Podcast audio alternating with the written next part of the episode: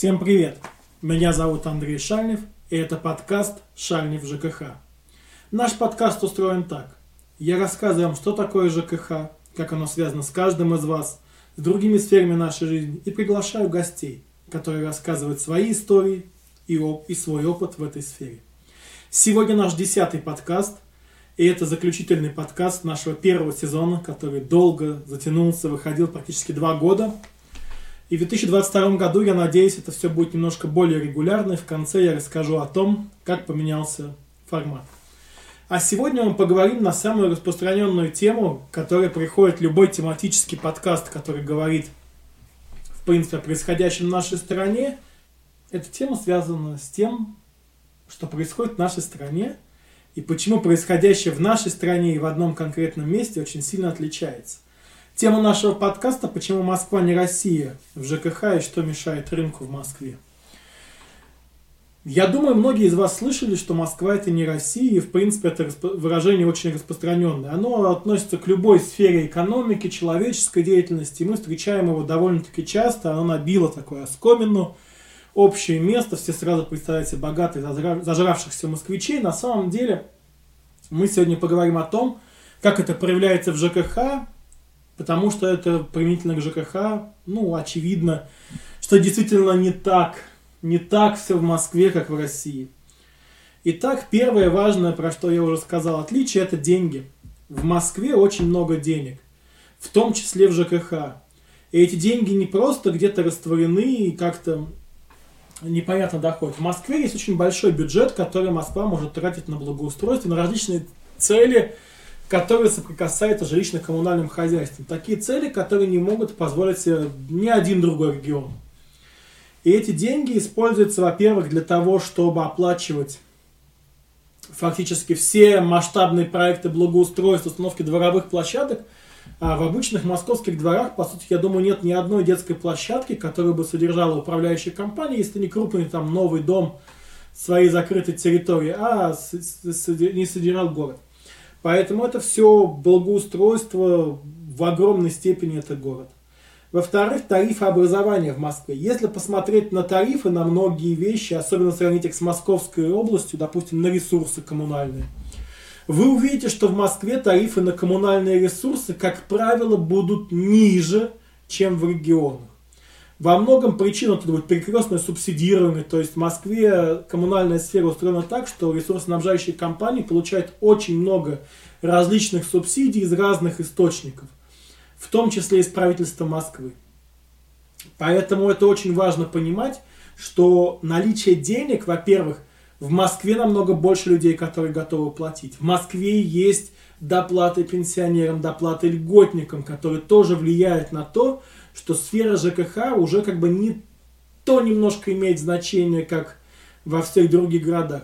И в Москве есть рыночные тарифы, которые образуются рыночным образом. То есть в Москве наибольшее количество управляющих компаний выставляют рыночные тарифы. Тарифы могут доходить до 100 и выше рублей за содержание текущий ремонт э, жилого помещения. Это реальные тарифы конкурентных частных управляющих компаний в новых жилых комплексах, где люди могут выбирать. Поэтому деньги определяют, собственно, то, что отношения формируются по-другому. А, с одной стороны, больше патернализм, потому что в старом жилом фонде значимость тех социальных выплат и тех социальных обязательств, которые Москва берет на себя, в том числе в сфере ЖКХ, а, я пока намеренно вот обхожу эфемизм, не говорю жилищных, потому что жилищник у нас будет отдельный пункт, и мы там про это поговорим. А вот всякие денежные выплаты, всякие денежные механизмы, перетекание бюджетных средств э, в коммунальной компании, либо в управляющей компании с определенным названием. Соответственно, это оказывает влияние, что патернализм очень значим. Но с другой стороны, сфера конкурентного выбора тоже очень большая. То есть там, по сути, э, все СМИ, которые рассказывают о каких-то громких историях о смене одной управляющей компании на другую, это будут московские истории, потому что здесь есть не просто собственники недовольны, а собственники с определенным ресурсом, которые готовы платить за смену управляющей компании, которые готовы нанимать юриста, которые готовы за это бороться. Ну и вернемся к теперь конкретным отличиям. Первое, Ну, мы уже много раз говорили, что помимо коммунальных услуг есть жилищные услуги. Есть такая услуга, которая немножко промежуточная, которую вы можете часто увидеть в своей платежке, а часто и нет. Это КР на СОЭ, такое вот как КРСОЭ, там непонятная такая аббревиатура, это коммунальные ресурсы на содержание общего имущества. То есть, по сути, та вода, которая тратится уборщицей на помыв пол, полов, на полив цветов, электричество, которое идет на электроснабжение лифтов, электроснабжение лампочек, прочих-прочих вещей. Но это вот так объясняется в идеале. На самом деле это разница между общедомовым счетчиком и суммой индивидуальных счетчиков, которые иногда бывают неисправны, тогда вычитается норматив. И вот эта разница, ее кто-то должен оплатить. А, кто же ее оплачивает? Ну, во всех э, регионах, в принципе, есть два подхода к оплате этой услуги, и во всех регионах можно увидеть, сколько это будет в платежке. Так вот, э, подходы простые. Подходы это платить по нормативу, это средняя величина, которая ни от чего не зависит. И по сути, по нормативу вы будете платить управляющую компанию, потому что КР на СОИ вы можете платить только в компании, а она уже рассчитывается с ресурсником. Соответственно, если это будет э, меньше, то управляющая компания откуда должна будет деньги взять, потому что с ресурсником она по-любому рассчитывается по факту. И, скорее всего, эти деньги она возьмет из содержания текущего ремонта, то есть из тех услуг, которые должны вам оказываться по содержанию текущего ремонта. Многие этого не понимают и считают, что это благо норматив. Обычно норматив отличается в меньшую сторону, но бывают и другие случаи. Поэтому считают, ну, типа, нормально, но мы больше не платим, там, хотя с точки зрения там, одного домохозяйства не такая большая сумма, а с точки зрения дома может быть значительно. И тут уже начинает формироваться обман. То есть управляющая компания вынуждена вам не дооказать какие-то услуги, вынуждена где-то нарисовать в отчете какую-то цифру, чтобы отчитаться. А, либо по факту. По факту это по, вот, вычитается и распределяется по площади на помещение. То есть вычитается из общедомового счетчика показания счетчиков э, индивидуальных. В Москве не так. В Москве запрещено. В Москве по закону это обязано быть частью тарифа на содержание текущих ремонт. Это противоречит законам федеральным.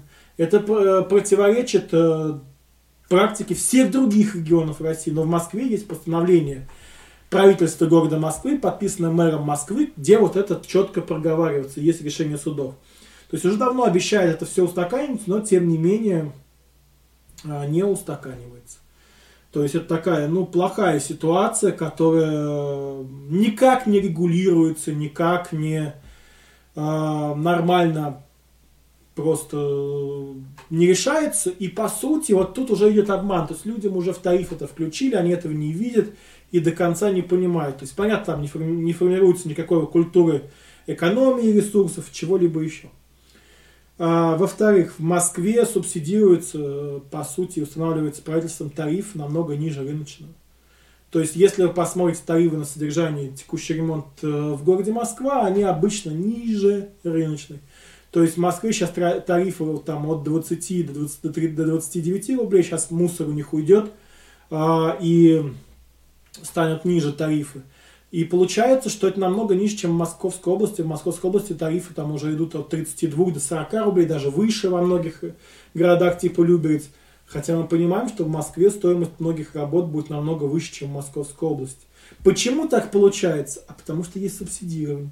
Потому что в этот тариф, допустим, не входит содержание придомовой территории, которая, э, по сути, вся отмежевана так, что у жителей ничего не остается, и там есть субсидия. Ну и особенностями рынка, об этом я дальше уже поговорю в другом пункте. То есть такая особенная ситуация получается. Вот тарифы, то есть тарифы в среднем в Москве будут, конечно, ниже и образовываться будут немножко другим э, образом по отношению к другим регионам. Еще один вопрос – это вывоз мусора. Во всей России уже третий год идет реформа вывоза и обращение с ТБО и ТКО, твердобытовыми, коммунальными отходами, сортировка мусора. В Москве не так. В Москве только с 1 января 2022 года произойдет то, что вся Россия терпит уже третий год. То есть это ситуация, когда появились региональные операторы, тарифы, где это стало из жилищной услуги коммунальной, все увидят только сейчас. То есть помните, я вам говорил про тариф, э, что он в Москве ниже. Так он ниже, но включает в себя больше услуг. Он включает в себя вывоз мусора, который, например, в Московской области сейчас уже стоит больше 9 рублей с квадратного метра. А, то есть это уже почти половина того, что про, просто Москва платит э, по содержанию текущего ремонта, куда входит мусор и входят другие работы. То есть мы, подумайте, как в Москве образуется тариф. И было много негатива по всей стране, было много выступлений, локальных митингов, акций по поводу вывоза мусора и ситуация с региональными операторами. Многие до сих пор не наладили нормальной работы, многие до сих пор работают через субподряд. Москва была от этого защищена. Москва не понимала, о чем там идет речь, когда люди жаловались на эту ситуацию. В Москве это не происходило, и Москва, вот по сути, обкатали всю систему на всей России с региональным оператором, с региональным экологическим оператором. И Москва только сейчас начинает чувствовать все эти прелести с 1 января 2022 года. Но я уверен, э, что не будет этого продолжаться, потому что что не будет продолжаться та ситуация, как была в регионах, потому что будет она совершенно другая. Потому что Москва, к ней особый интерес, к ней особое внимание. Мы были все страна таким полигоном небольшим, на который набили шишки, и теперь в Москве, скорее всего, это все не будет повторено.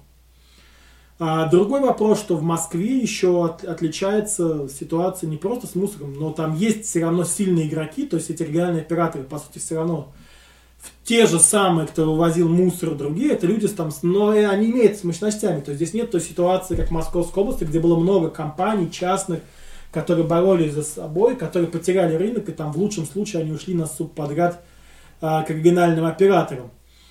Тут ситуация в Москве все-таки другая, там есть сильные игроки рынка. Поговорим про одну очень тему, которая вот сходится с ЖКХ вплотную это благоустройство. Но тут огромное отличие Москвы от э, всей России – это бюджет. Бюджет московского благоустройства равен, по-моему, всем вместе взятым бюджетам других регионов на благоустройство. То есть это огромные деньги, это мировые компании с мировым именем, которые занимаются благоустройством парков, общественных пространств и прочих-прочих вещей. Но наличие денег, по сути, уничтожило э, всякую мотивацию властям города вовлекать жителей, привлекать их как с финансирования, так и для изучения их мнения. То есть такое понятие, как соучаствующее проектирование, как инициативное бюджетирование в Москве отсутствует. В Москве не нужны деньги людей, в Москве не нужно вовлекать людей. Москва привлечет таких профессионалов, которые нарисуют супер идеальную картинку – покажут ее жителям в лучшем случае на неких публичных слушаниях и дальше будут делать. То есть житель здесь не играет большой роли, то есть, возможно, какие-то компании сами по себе бюро типа стрелки изучают мнение жителей, но это не является общим правилом. То есть во многих регионах в этом плане намного лучше ситуация. И приятных, качественных проектов благоустройства тоже будет лучше. Это, конечно, Татарстан, это Казань, другие города Татарстана – там будет намного более приятные проекты. Даже в Московской области есть неплохие проекты, которые приятно удивляют, где так или иначе таки жители как-то соучаствуют. В Москве никакое соучастие, участие. В лучшем случае депутаты согласуют муниципальный какой-то небольшой перечень. И дальше будет долго-долго-долго бороться за то, что было сделано именно это. Второй элемент это капремонт. В Москве, в отличие от других регионов, муниципальные депутаты обладают полномочиями участвовать, согласовывать средства капитального ремонта. И в Москве, в отличие от других регионов, по, кап- по капремонту делают очень много. То есть очень большие работы с очень огромными бюджетами, потому что много зданий исторического значения. То есть часто мотивация там, смены управляющей компании не повлиять на содержание текущего ремонта, а повлиять на участие в приемке работ, участие подрядчиков, потому что там огромные деньги крутятся, и это привлекает в том числе нерадивые там управляющие компании, которые хотят на, этими средствами воспользоваться и там навязать какого-то своего подрядчика. Такие случаи тоже есть. Но главное, что здесь есть все-таки более-менее понятные механизмы влияния Совета домов и депутатов. Если Совет депутатов независимый, то, как правило, они активно войдут в прием капитального ремонта. И вот тут отличие другое. Тариф на капитальный ремонт в Москве намного выше, чем в области. То есть он уже там к 20 рублям подходит, а в области он не дошел до 10, хотя тут, казалось бы, они находятся близко, и в принципе с проектно-сметной документацией работы, если не брать исторические здания какие-то, будут примерно сопоставимы, но нет. Тут и больше спецсчетов в Москве, а, больше людей, которые по спецсчетам сами делают ремонт, то есть больше вот этих успешных кейсов нормального капитального ремонта. Есть неудачи, есть воровство, но они тоже активнее подсвечиваются, в других регионах они тоже есть, но здесь они активнее подсвечиваются, потому что потому что здесь больше медийного интереса, больше активных жителей, которые эту тему раскопают и о всем об этом расскажут.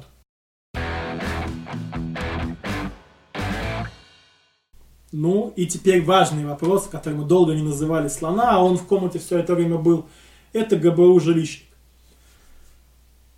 Москва это единственный регион, в котором есть управляющая компания, созданная субъектом Российской Федерации, ГБУ.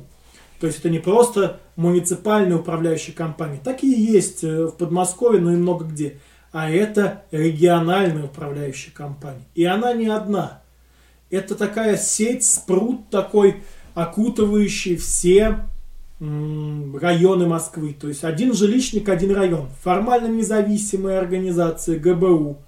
По сути, подчинены Петру Бирюкову, который до сих пор руководит всем ЖКХ Москвы и образует единый конгломерат, единую систему. Э, ГБУ жилищник, как правило, обслуживает старый жилой фонд э, по неформальному общению с руководителем неких ГБУ и разных районов. И я и мои знакомые говорят, что они сами не берут новые дома часто во многих районах, потому что это им невыгодно, потому что они зарабатывают не на вас. Они зарабатывают в основном не теми деньгами, которые вы платите на ЖКХ.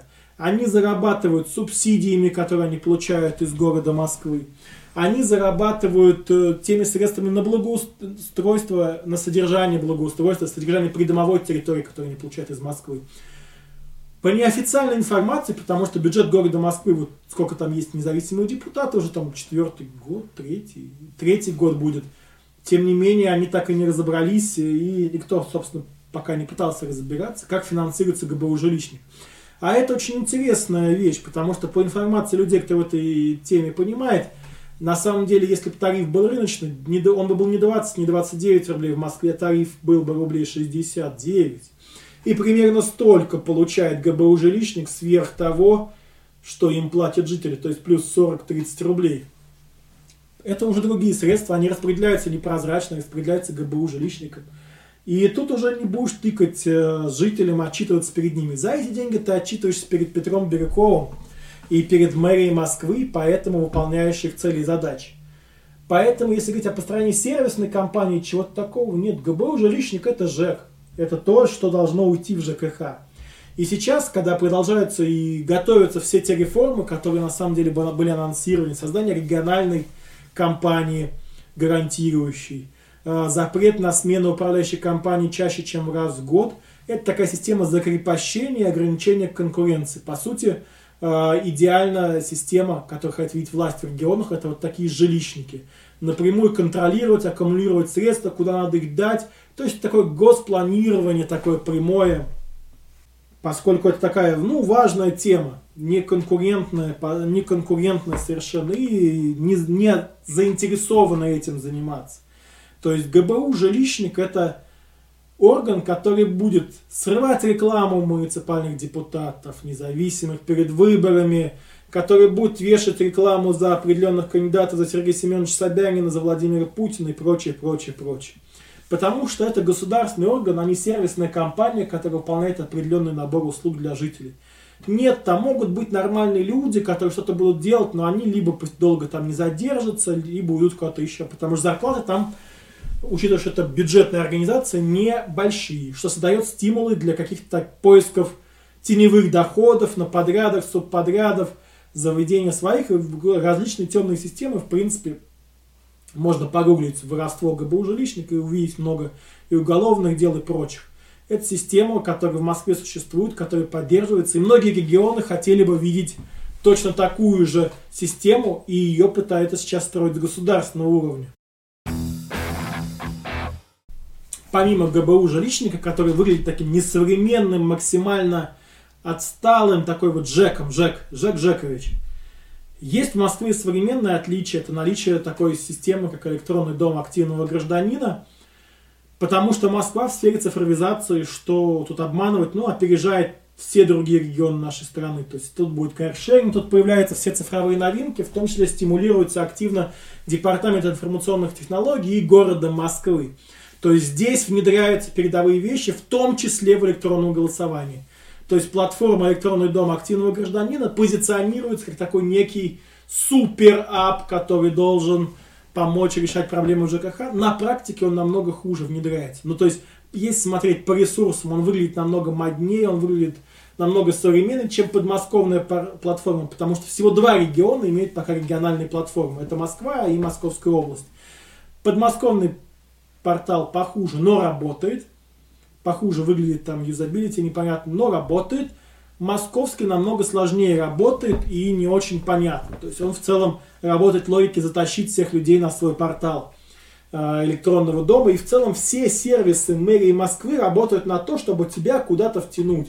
Тебя втянуть в определенную экосистему мэрии Москвы, потом тебе писать письма от Сергея Семеновича Собянина, как надо пойти на выборы за него проголосовать, где будет фестиваль варенья и прочее, прочее, прочее. В плане на, там, сохранности персональных данных, тут как бы она такая сомнительная. И Москва еще везде стремится себя активно внедрить, то есть там, чтобы проводить собрание через электронный дом активного гражданина, они там в шаблонах везде предложат выбрать департамент информационных технологий администратором этого ОСС, который будет заниматься администрированием всех собраний.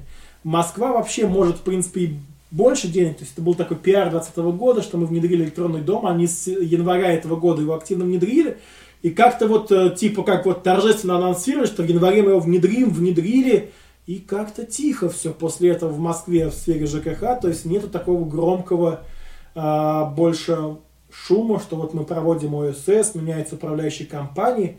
После этого как-то все тихо, потому что портал, как бы вот он, вместо того, чтобы помочь максимально комфортно просто проводить собрание собственника, он, как всегда, ввел много ограничений, из-за чего а, люди в Москве, где есть много нестандартных видов собственности, есть апартаменты, кладовки, паркинги, что усложняет процедуру голосования, много строящегося нового жилья. Ну и получается, что вот это, все вот нестандартные вещи на этой платформе очень плохо и очень несистемно решаются. Поэтому до сих пор нету вау-истории, что вот там проходит множество собраний, и вот как круто. В отличие от ЕАЗ ЖКХ Московской области, там тоже такой истории нет, то там размах был меньше, но все-таки собрания реальные там проводятся. Вот про электронный дом активного гражданина, если поискать, про ГИС будут какие-то истории подписчиков там на Тинькофф, Джорнал или где-то еще. Про электронный дом активного гражданина очень придется поискать такие успешные кейсы. Вот красиво изложенного успешного кейса вы не найдете.